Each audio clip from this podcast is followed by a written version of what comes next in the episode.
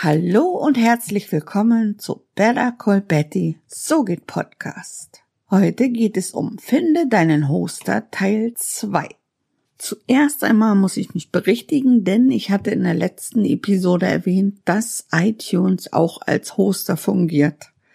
Das ist natürlich absoluter Bullshit. iTunes tritt nur als Podcatcher in Erscheinung. Und auf Nachfrage gehe ich jetzt noch einmal explizit auf die Begriffserklärungen ein. Dein Podcast-Hoster ist also das Zuhause deiner Datei. Sagen wir mal so, das ist die Villa Kunterbund. Du hast nun verschiedene Möglichkeiten, deinen Podcast zu hören. Und Villa Kunterbund macht es dir möglich. Sie stellt alle Daten und die Audiodatei zur Verfügung. Du kannst also in die Villa reingehen und deinen Podcast dort hören. In meinem Fall ist Podigy die Villa Kunterbund. Manche haben darauf allerdings so gar keinen Bock und hören den Podcast lieber durch ein Fenster. Villa Kunterbund macht es durch den RSS-Feed möglich, dass du dich nur an ein Fenster stellst und deinen Podcast dort hören kannst.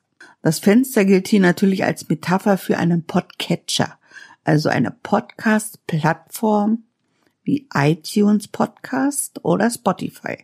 Und jedes Fenster hat viele verschiedene Podcasts in ihrer Scheibe, sozusagen.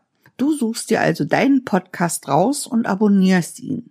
Villa Kunterbund stellt deinen Podcast vielen verschiedenen Fenstern zur Verfügung. Annika hört deinen Podcast zum Beispiel lieber über die Dachluke. In diesem Fall an dieser. Tommy hört deinen Podcast lieber über die weit geöffnete Terrassentür. Das ist dann wohl Spotify. Du siehst, es gibt viele verschiedene Möglichkeiten, den Podcast zu hören. Und ich hoffe, ich konnte es ein bisschen besser veranschaulichen. Nachdem ich das nun endlich klären konnte, suchen wir jetzt deine Villa Kunterbund. Alle Huster unterscheiden sich in der Handhabung, den angebotenen Features und natürlich im Preis. Da die Fülle so riesig ist, möchte ich hier nur drei nennen. Fast alle Hoster geben dir die Möglichkeit, eine Podcast-Seite zu erstellen und sie stellen auch einen Webplayer zur Verfügung, den du dann nur in deinen Blog einarbeiten musst. Aber das wirklich Wichtige sind die Statistiken. Natürlich unterscheiden sie sich je nach Hoster und viele sehen die Downloadzahlen als die einzig wichtige Größe. Aber ich gehe da mit Gordon Schönwelder. Die wirklich wichtige Größe im Podcast ist die Interaktion mit den HörerInnen kommen wir zu den Hostern. Der wahrscheinlich größte US-Podcast-Hoster und eingetragener Partner bei Apple iTunes ist Libsyn. Viele deutsche PodcasterInnen der ersten Stunde sind auf Libsyn gehostet. Das Backend und der Support sind jedoch nur auf Englisch. Für 5 Dollar monatlich hast du 50 MB frei. Das ist vollkommen ausreichend. Allerdings habe ich selbst Libsyn nicht ausprobiert, da sie zur Zeit, als ich einen Hoster gesucht habe, nicht DSGVO-konform waren. Ein deutscher Podcast-Hoster ist podcaster.de. Hier bekommst du schon für einen Euro monatlich einen eigenen Hostingplatz von 50 MB. Leider kann ich auch zu Podcaster nicht so viel sagen, da ich es selbst nicht getestet habe. Als ich meinen Hoster gesucht habe, war es nicht möglich, im günstigsten Tarif Folgen vorab zu planen. Das ist allerdings ein Muss für mich. In den Show Notes findest du die Seite mit den Hosting-Paketen von podcaster.de. Und jetzt komme ich zu meinem Favorite Hoster, Podigy. Zum Start eines Podcasts hast du 60 Minuten frei und der günstigste Tarif sind 6 Euro monatlich für zwei Stunden. Als einer der wenigen europäischen Hoster hat Podigy den Deal mit Spotify an Land gezogen. Dort wirst du mittlerweile automatisch gelistet. Und es gibt eine Verknüpfung zu YouTube. Aber was mich letzten Endes überzeugt hat, ist, dass ich mehrere Podcasts parallel laufen lassen kann, ohne mir mehrere Accounts anlegen zu müssen. Ich habe allerdings auch von vielen anderen PodcasterInnen gehört, dass der Support wirklich erstklassig sein soll.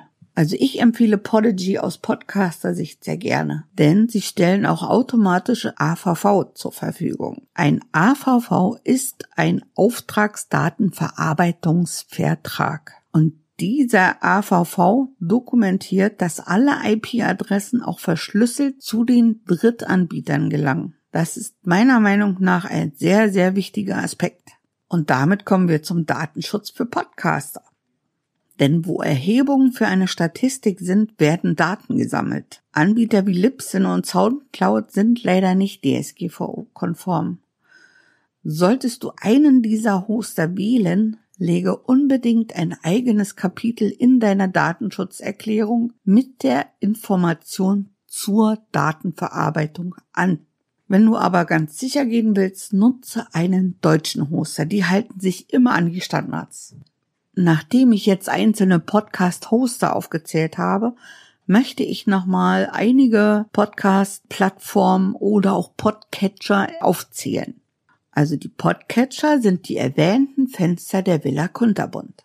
Die bekanntesten sind wohl iTunes und Spotify. Da gibt es podster.de, podlist.de, podcast.de, Google Play, Deezer, Soundcloud und Stitcher.